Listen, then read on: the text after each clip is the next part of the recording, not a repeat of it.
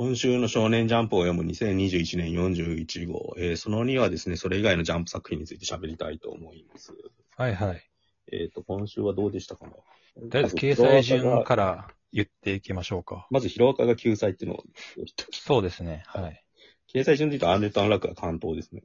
うん。うん。で、えー100巻の記念がまだ、ワンピース続いていて、うんうんまあ、ちっちゃいポスターがついてる感じですね。ね。あ、なんか、掲載順位がドラマチックって感じがしますね、今週。そうですね。で、まあ、ワンピースのその記念だから、ワンピース学園っていう別の作家が書いたワンピースの読み切りがあうん。って、番外編というか。うん。この次はドクて、ターストーン。あ、とワンピースの前がドクターストーンか。うん。そうですね。まあ、この辺はその人気ある順が、まあ、うん固まってきてはいてて、うんでで、あ後ろの方が、なんですかワンピースなんとか僕とロボコっていうのかもしれない。そうですね。この辺は固まってきたり、まあ、ちょっとうん。中間に来たりとかあるんですけど、まあ、だ上位ではあるっていう感じ。と並びで言うと、ワンピース僕とロボコ、あ、ドクターストーン、ワンピース僕とロボコ、坂本デイズ、逃げ上手のかきみ、青の箱、マグちゃん。で、読み切りのプロモブっていうのがあって、その後が呪術廻戦。この辺が大体上位。まあ上位っていうか中位ぐらいまでで。呪術廻戦は呪術廻戦にしては最近ちょっと低いうん。感じ。真ん中ぐらいうろうろしてますね。なんか、復帰後は。うん。で、なんだかんだあって、雨の降るが最終回。うん。で、最後尾にレッドフードが来てしまっているっていう。で、その一個前にネルですよね。うん。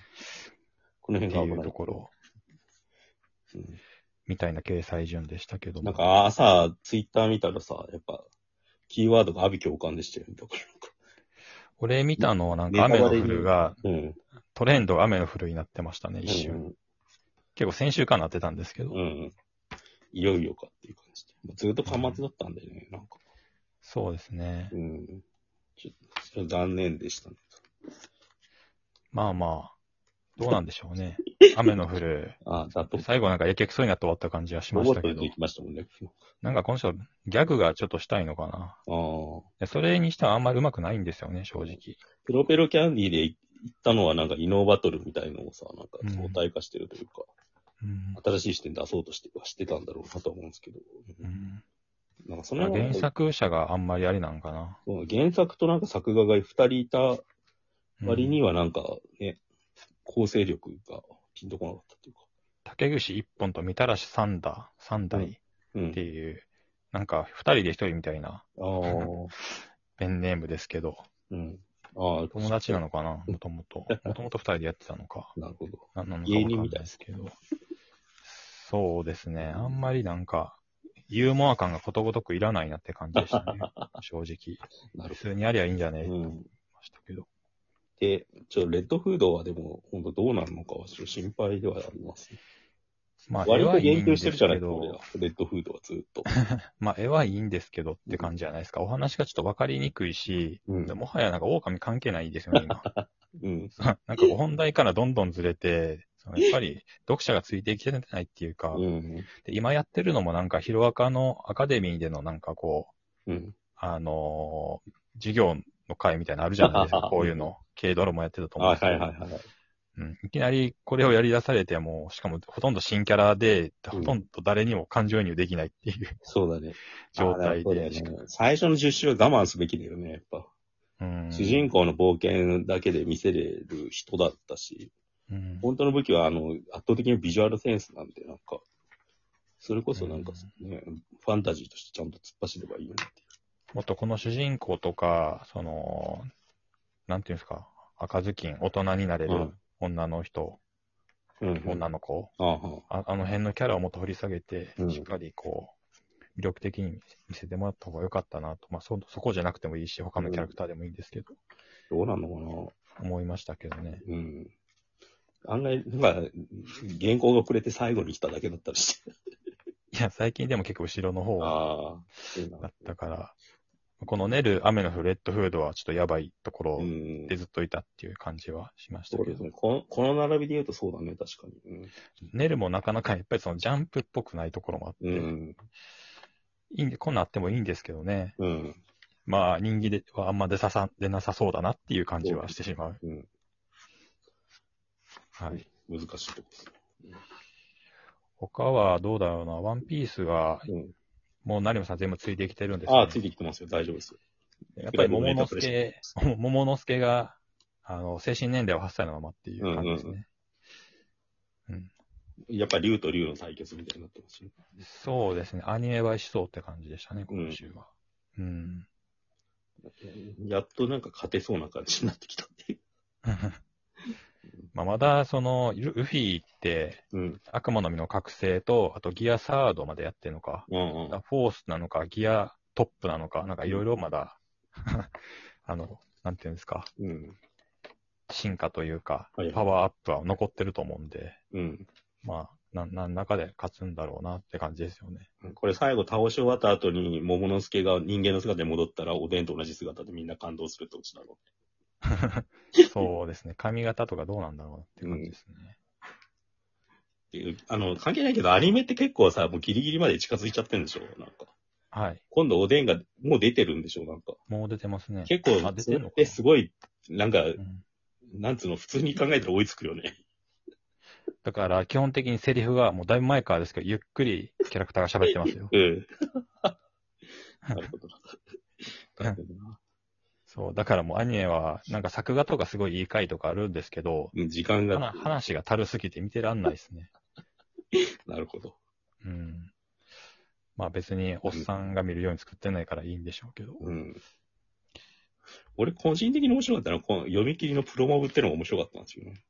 ああ、うん。モブキャラ、キャラキャラデザで専門のモブキャラをやってる人が主人公の話、おっさんの話みたいな。うん。で、いろんな漫、最初だから、藤子不二雄っぽい漫画がいきなり始まったと思ったら、なんか違ったっていう。これ漫画じゃゃないんじゃないですか？映画でしょあ。あ、。映画なんだ。そうそややこしいな。う。そう、ややこしいんですよ。俺、最初読んだ時に藤子不二雄っぽく始まったから、うん。これで最後まで行ったらすげえ面白いなと思ったんですよね。うん。ジャンプで。うん。漫画の世界を映画に見立ててんだ。うん。ま、さ漫画撮影の現場って書いてありますよね。これそう。だからもうよくわかんないんですね。うん。確かに、なんか、お、なんか詰めていくと荒が目立つけど、うん一。発ネタのアイデアとしてはなかなか面白かったっていうか。あとね、今あれじゃないですか。なんかモブキャラのやつやってるじゃないですか、映画で。名前が出てこない。はいさっきまで思いついてたけはい。ど。うん。あれ、あれっぽいなって感うん。じ。ゲームの世界のなんかモブキャラ、フリーガイだ。はい。モブキャラの話を映画でやってるんですよ。うん。ハリウッドのやつで。うん。これがちょっと面白かったです。なるほど。うん。あと、アンデッド・アンダックは関東カラーでしたあね。うん。あどうなんでしょうね、アンデラは。なんか順調なのかなって。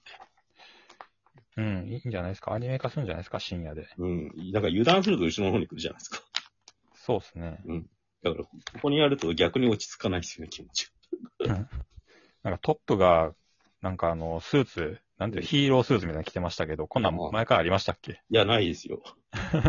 急になんかヒロアカの飯田くんみたいになってびっくりしたんですけど。うん。いや、基本何でもありの世界なんで、なんか、うん。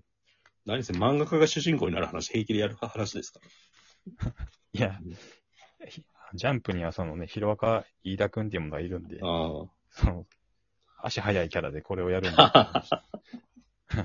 うん。まあなん、なんとなく印象としてはアクションに寄せてきてるって感じはしますね。これの前に中国憲法の話とかから。うん。それでなんか、やっとチューニングが合ってきたっていうか。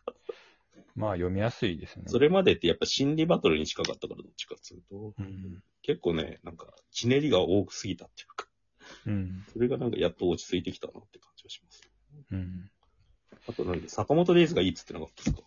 ああ、そうそう。いつかなんかあの、うんこの連載の前に書いてた読み切りの主人公のが出てきたんですよね。うん。あの、ジジイの殺し屋、ああ、はあ、はあの、めっちゃ剣の達人のやつあ。うんうんうん。が出てきて、おうリンクしてきたと思ったっていう。まさにこういうキャラクターだったんですよ。この絵いいっすよね、でもほんと。うん。車の上が真っ二つって。うん。うん。なんか漫画家ってやっぱさ、なんかジャンプは特にそうなんだけどさ、なんか決めが、止まった絵を丁寧に描く人とさ、なんか流れの中で動きを綺麗に描ける人っているいますよね。うん。でこの人は圧倒的に後者でさ、なんか、うん。そういう人の絵はやっぱ、なんか一見荒く見えるんだけど、要所要所ですげえかっこいい絵描くな。うん。殺し屋みたいなのがいっぱい出てきた話もすげえなんか、このジジイだけ、週刊連載のデザインじゃないっていう感じがしますね。え、でも坂本デイズはもうそうだよ。すでにそうですよ。だ全部わかんねえですよ。結構いや他のキャラクター並んでるの見たら、なんかもう書き込み感が違うじゃないですか。うん。ビシ顔とかの。いや、こん、でも、この回はいいっすよ。だから、うん、週刊連載に、うんあの、適したキャラデザをする前のキャラデザなんで。ああ、抜きがないんだ。そうそうそう。と思いました。このバラバラ、なんか、殺し屋がバラすシーンもさ、セリフもバラバラになるっていうさ、吹き出しも。うん。こういうとこに節々にセンスの良さが出てくるう。うん。いや、ちゃんと読まなきゃな。そうですね。うん。ドクターストーンもね、ああ。なんかロケットを作るっていう、なんかクロムがやっぱり熱いうんうんっ。ていうのもあるじゃないですか。ドクターストーンは。なんか普通の少年漫画の主人公風はクロムなんだよ。うん。千空ってやっぱちょっと突出しすぎてるからさ。まあ、千空は、あの、アイシード21の昼間ですね。俺つえ、俺すげえ天キャラ才じゃ。ないですか、あいつは延延々そういう。状況を引っかき回すフリーク姿っていうか、うん。うん。本当はなんか大樹だっけ？あの、最初に出てきた。はい。彼が本当はこの位置にいるはずだったんだけど、なんか、いろいろチューニング変えてった結果、クロムに落ち着いたって感じです。